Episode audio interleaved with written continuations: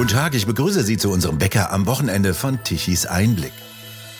In München dürfen offiziell keine Dieselfahrzeuge mehr bis zur Euro 4-Norm in den Innenstadtbereich und innerhalb des mittleren Ringes fahren.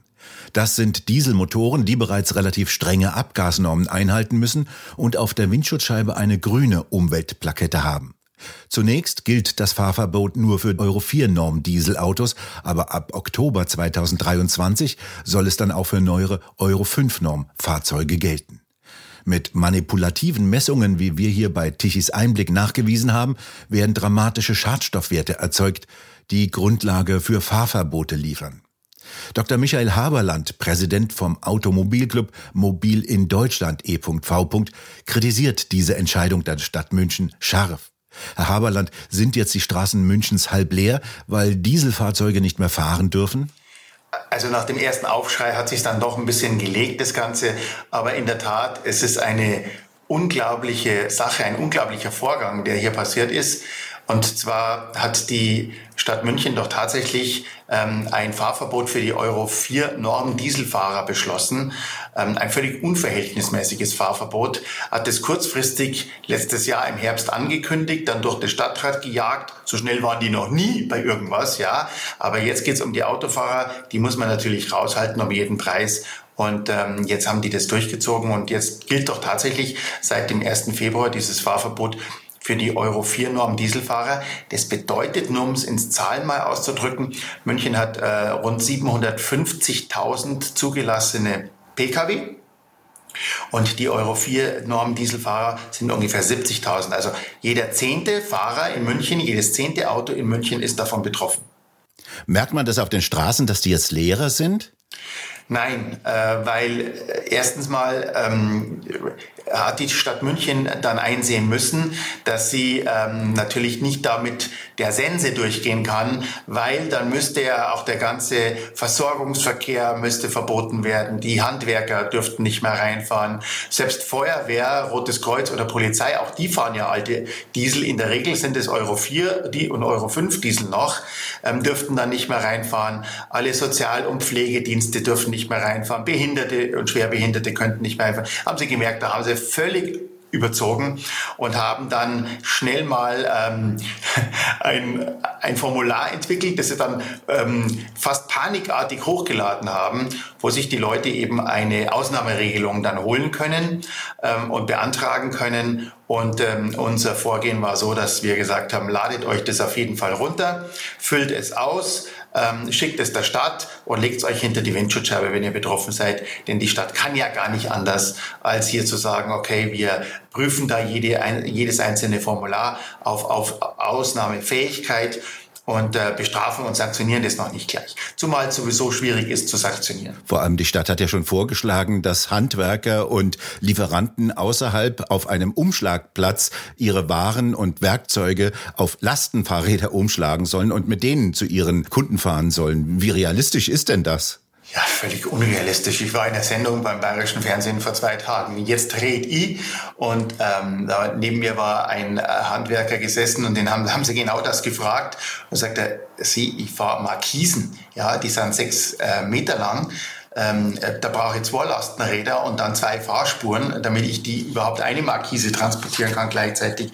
Das ist doch alles unrealistisch, was ihr davor habt. Und das haben die auch eingesehen. Aber am liebsten hätten sie es natürlich komplett, dass jedes Auto in München steht so im Übrigen im Programm der Grünen. Also man darf sich nicht wundern. Ja, sie haben es ja lange genug ähm, vorher angekündigt, was sie vorhaben. Die Menschen haben sie dann trotzdem gewählt. So ist es normal. Und dann ähm, steht es im Programm der Grünen eben, ähm, wir wollen, dass der mittlere Ring oder innerhalb des mittleren Rings kein einziges Auto mehr vorhanden ist. Wir wollen alle Autos raushaben. Und da lassen sie jetzt nach den Worten eben Taten folgen und setzen das genauso um. Und da kommt ihnen natürlich so eine Klage der deutschen Umwelthilfe gerade recht, um das dann wirklich umsetzen zu können.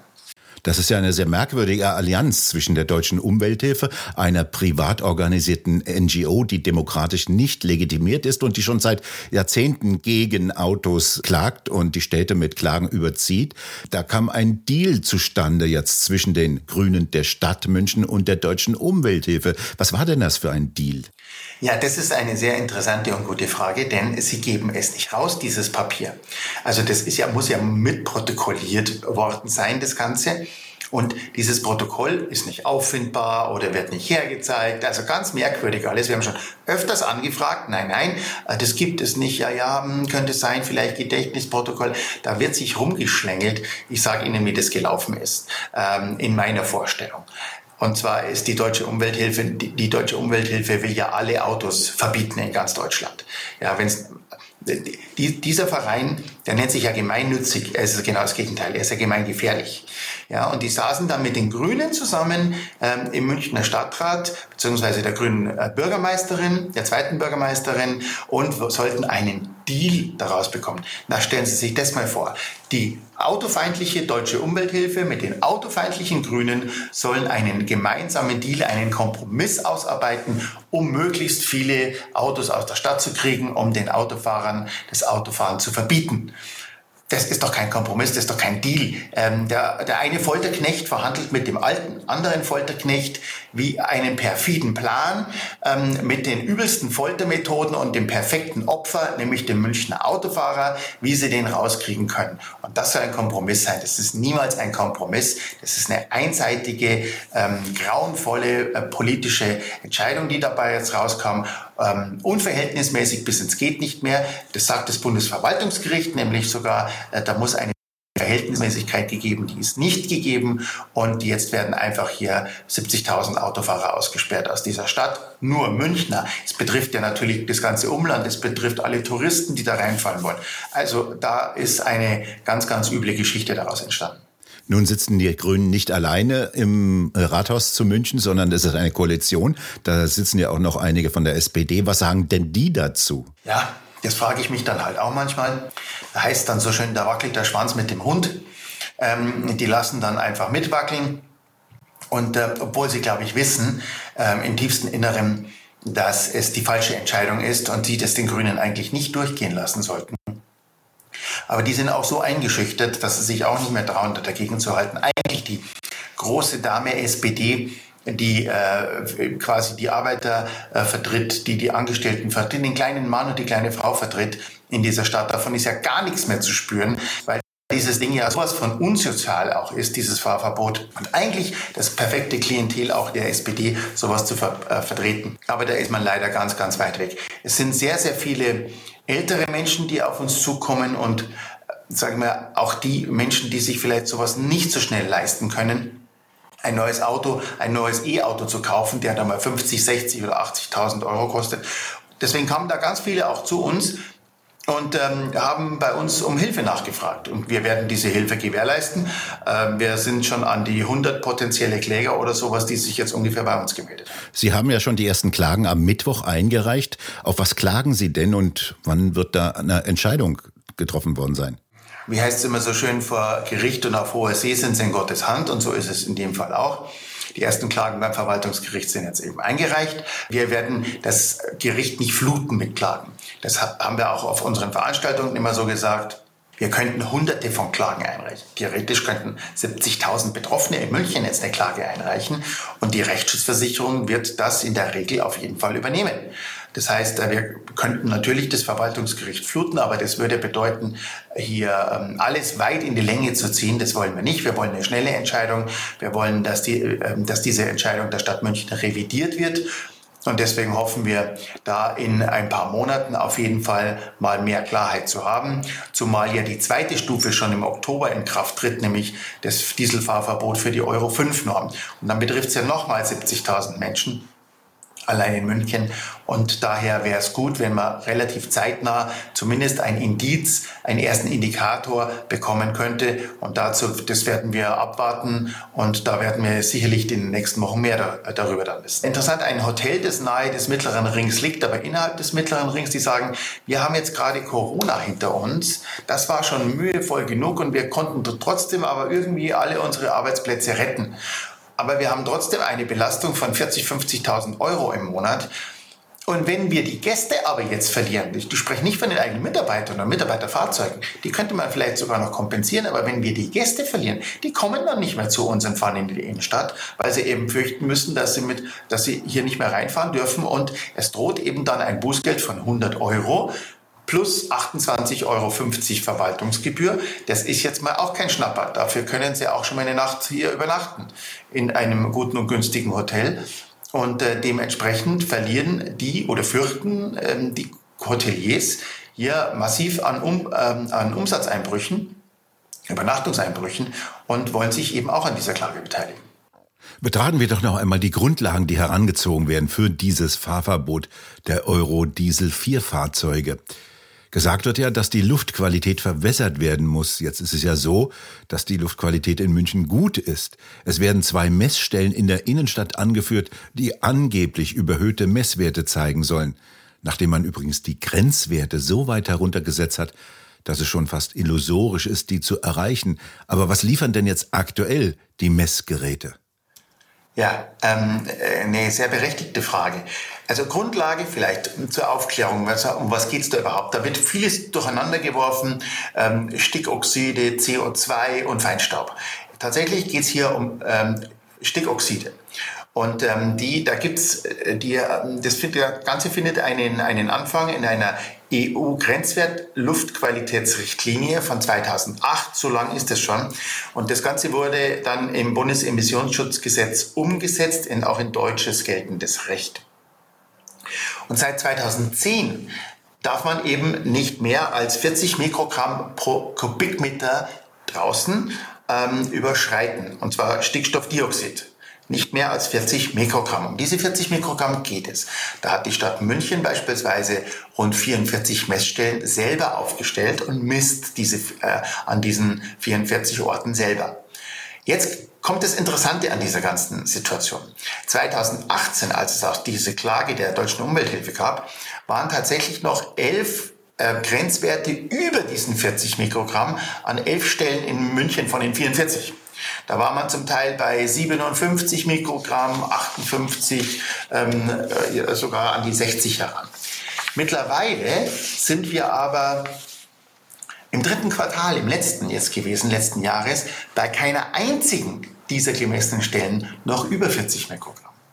Ähm, das war das dritte Quartal. Schauen wir mal, das vierte kommt in den nächsten Tagen und dann schauen wir mal, wie sich der Mittelwert gesamt dann auch da umsetzt ähm, von den Quartalen 1 bis 4 aus dem letzten Jahr. Ja, daran orientiert sich das.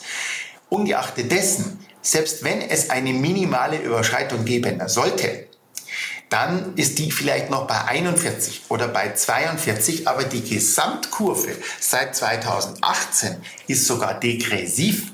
Und zwar bei den Straßen, die eben diese vielen höheren Werte hatten. Das heißt, spätestens im nächsten Jahr haben wir wirklich alle Grenzwerte eingehalten und liegen dabei 40 maximal, in der Regel bei sogar 35, 30, sogar manchmal bei 20 Mikrogramm bei manchen Straßen. Das heißt, die Entwicklung ist sehr positiv und München hat eine wirklich gute Luft. Es ist nicht so, dass man in München nach der letzten Luft japst, wie es in manchen chinesischen Großstädten Molochen ist, die da in einer Talsenke liegen, wo die Leute ohne Atemmaske nicht mehr aus der Stadt gehen können, nicht mehr aus dem Haus gehen können. Das ist in München nicht so. Wir haben sehr gute Luft hier in München. Aber das ist natürlich eine Entwicklung und da hat die Deutsche Umwelthilfe Recht bekommen. Gleichzeitig sagt aber das Bundesverwaltungsgericht, man muss immer mit Maß und Mitte hier drauf schauen. Und wenn diese Grenzwerte nicht mehr so, wie es vor vier Jahren mal war, deutlich gerissen sind, 50, 60 Mikrogramm und drüber, dann und sich jetzt wirklich einpendeln und mal die Grenzwerte alle erreicht, dann muss man hier anders vorgehen. Und das werfen wir der Stadt vor, genau das tut sie nicht. Wir bei Tischis Einblick hatten uns ja sehr ausführlich mit der Messstellenproblematik befasst und auch nachgewiesen, dass die Anlagen teilweise so manipulativ aufgestellt worden sind, entgegen der EU-Richtlinien teilweise, dass sie erhöhte Werte messen. Wenn ich direkt am Auspuffrohr messe, ist natürlich der Messwert höher, als wenn ich in 10, 20 Meter Abstand messe. Das kann man doch eigentlich nicht so akzeptieren. Auch das kann man natürlich der Stadt vorwerfen. Äh, einige Messstellen sind schon wirklich so aufgestellt, dass man daran zweifeln muss, dass ähm, hier wirklich Ingenieure am Werk waren, sondern eher Ideologen und Grüne, die das dann wirklich genauso ähm, quasi aufgestellt haben. Also so direkt am Tunnelmund beispielsweise an dem einen oder anderen, ja, wo halt natürlich die, das ein oder andere an Messwerten höher ist. Die, die haben das schon mal versetzt. Also das war, die Kritik war schon mal viel größer. Daraufhin wurden da die Messstellen sowieso schon mal neu justiert. Ich weiß aus anderen EU-Ländern, da wird auf dem fünften Stock irgendwo eine Universität oben gemessen, wo natürlich nichts mehr vorhanden ist. Das kann ja auch nicht der Sinn der Sache sein. Also wenn schon eine EU-Harmonisierung und wenn schon EU-Regeln, dann müssen es aber auch überall so eingehalten werden. Und das ist genau nicht der Fall. Das kann man auch der EU vorwerfen. Das interessiert die nämlich überhaupt nicht. Ja, weil sie sich natürlich da natürlich ähm, mit jedem einzelnen Land an Streit holen. Nur bei den Deutschen ist immer am meisten zu holen, weil die tun ja alles irgendwie in blinden Gehorsam. Und da muss man sich nochmal anschauen, in welchen Dimensionen es hier geht. 40 Mikrogramm ist der Grenzwert. In Amerika ist er doppelt so hoch. Ja, Dort liegt er bei 100, 100 mhm. Mikrogramm pro Grenzwerte. Am Arbeitsplatz sollen wir viel mehr ertragen können. Und wenn man sich zu Hause eine Pizza oder Spaghetti kocht, dann steigt der Wert auch viel stärker. Was ist denn davon zu halten, von dieser gesamten Messwertstrategie? Welches Ziel hat die denn? Ja, mir kommt es auch manchmal so vor, als... Ähm Seid es irgendwie alles am runden Tisch ausgewürfelt worden. Ja, 40 Mikrogramm wurden irgendwann festgezurrt für draußen. Und drinnen darf ich höhere Konzentrationen haben am Arbeitsplatz, als ich draußen haben darf. Macht ja überhaupt keinen Sinn. Die strenge USA, die, da sind ja Umweltrichtlinien wirklich sehr streng oft, ähm, erlauben 100. Und wir haben gerade mal äh, 40. Ja, und wollen aber, ich, ich höre schon aus der EU, man möchte gerne runter auf 20. Ja, ähm, ja, warum nicht gleich null? Also wir können natürlich unsere gesamte Mobilität, unser ganzes Leben auf Null runterfahren. Wir können natürlich auch sagen, wir fahren gar nicht mehr Auto und machen es wieder wie bei Corona, wir sperren uns einfach ein. Warum haben? Gehen wir gar nicht mehr. Wir fliegen auch gar nicht mehr. Das können wir auch. Dann endet aber unser Leben. Ja, dann endet auch unsere Freiheit, unsere freie Entscheidung. Das ist, glaube ich, etwas, das ist nicht erstrebenswert. Deswegen muss man solchen Ideologen und solchen Auswüchsen schon entgegentreten und sagen, Leute, Mobilität ist einfach wichtig. Und wie wichtig das Ganze ist und wie wichtig es die Leute auch nehmen, sieht man ja an den Zulassungszahlen. Wir haben uns das mal ganz genau angesehen. Wir haben in Deutschland im Moment so viele zugelassene Pkw noch wie noch niemals vorher. Und zwar sind wir in Deutschland bei 48,5 Millionen zugelassenen Pkw. So viel gab es noch nie zugelassen. Interessant übrigens bei 800.000 reinen Batteriefahrzeugen. Also wir haben fast 48 Millionen Verbrenner ja, ähm, oder, oder Hybride, die meisten davon aber Verbrenner. Auch eine irre Zahl. Das gleiche gilt für München, das gleiche gilt für Bayern. Noch nie so viele Autos wie heute. Das heißt, wenn der Wunsch nicht nach der, dieser individuellen Mobilität so hoch wäre, würden die Menschen sich auch nicht so viele Autos kaufen. Tun sie auch, weil eben dieses Bedürfnis da ist. Sie sehen ja, dass sogar Klimaschützer, die sich sonst festkleben, den Berufsverkehr aufhalten, die äh, den einzelnen Pendler aufhalten, dann nach Bali fliegen. Natürlich nur als Privatperson, nicht als Klimaschützer. Ja? Nach Bali fliegen, weil sie natürlich dem Ganzen auch ausbrechen wollen und natürlich den Urlaub verdient hatten nach so viel ähm, Klimaschutz und Kleberei. Wie geht's denn jetzt weiter? Sie haben jetzt die Klagen angereicht und äh, was tut die Stadt denn jetzt eigentlich? sie fürchtet, dass sie die Klagen verlieren. Und äh, sie werden auch verlieren weil das äh, in dieser Form einfach, ähm, da sind wir fest überzeugt, unverhältnismäßig ist. Das heißt, wir werden, ähm, je, wir werden jetzt nach und nach die ähm, Klagen prüfen, die einzelnen Klagen prüfen und die Stadt, die kann da relativ wenig machen. Sie muss einfach auch abwarten, was das Verwaltungsgericht dann sagt und was das Verwaltungsgericht tut. Aber wohl ist in ihrer Haut natürlich nicht weil sie auch wissen. Interessant ist übrigens, dass der Oberbürgermeister selber, Oberbürgermeister Dieter Reiter, mir im Dezember auf einer Veranstaltung gesagt hat, dass er ganz froh ist, dass wir klagen, dann hat er wenigstens endlich Gerichtssicherheit. Ja, auch eine interessante Haltung, weil, weil die Stadt München sonst fürchten müsste, äh, tatsächlich bis zu einer Million Euro äh, Strafe zahlen zu müssen am Tag aufgrund der Klagen äh, von der deutschen Umwelt. Das ist natürlich Unsinn, aber auch interessant, dass der Oberbürgermeister das Ganze durchaus ja, wohlwollend zur Kenntnis nimmt. Noch abschließende Frage. Was sagt denn eigentlich Ihr Automobilclub-Kollege von nebenan, der mit den gelben Fahrzeugen? Die müssten doch eigentlich auch die Autofahrerinteressen vertreten.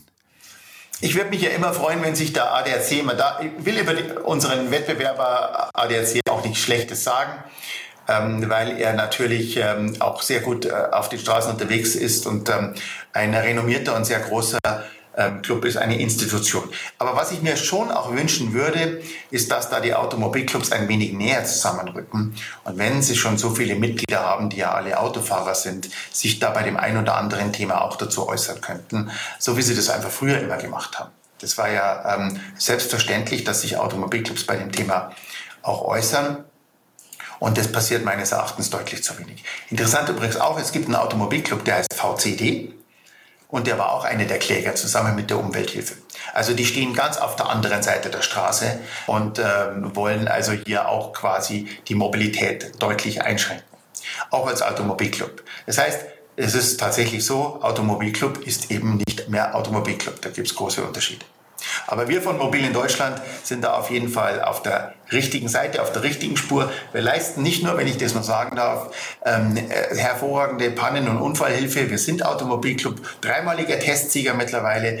Und wir leisten uns auch noch den Luxus einer Meinung, dass wir Autofahrer klar und deutlich vertreten und in diesem Fall Dieselfahrer. So viel Selbstdarstellung muss gestattet sein. Herr Haberland, vielen Dank für das Gespräch. Ja, sehr gerne, jederzeit wieder. Wir bedanken uns bei Ihnen fürs Zuhören. Schön wäre es, wenn Sie uns weiterempfehlen. Weitere aktuelle Nachrichten lesen Sie regelmäßig auf der Webseite tichiseinblick.de und wir hören uns morgen wieder, wenn Sie mögen.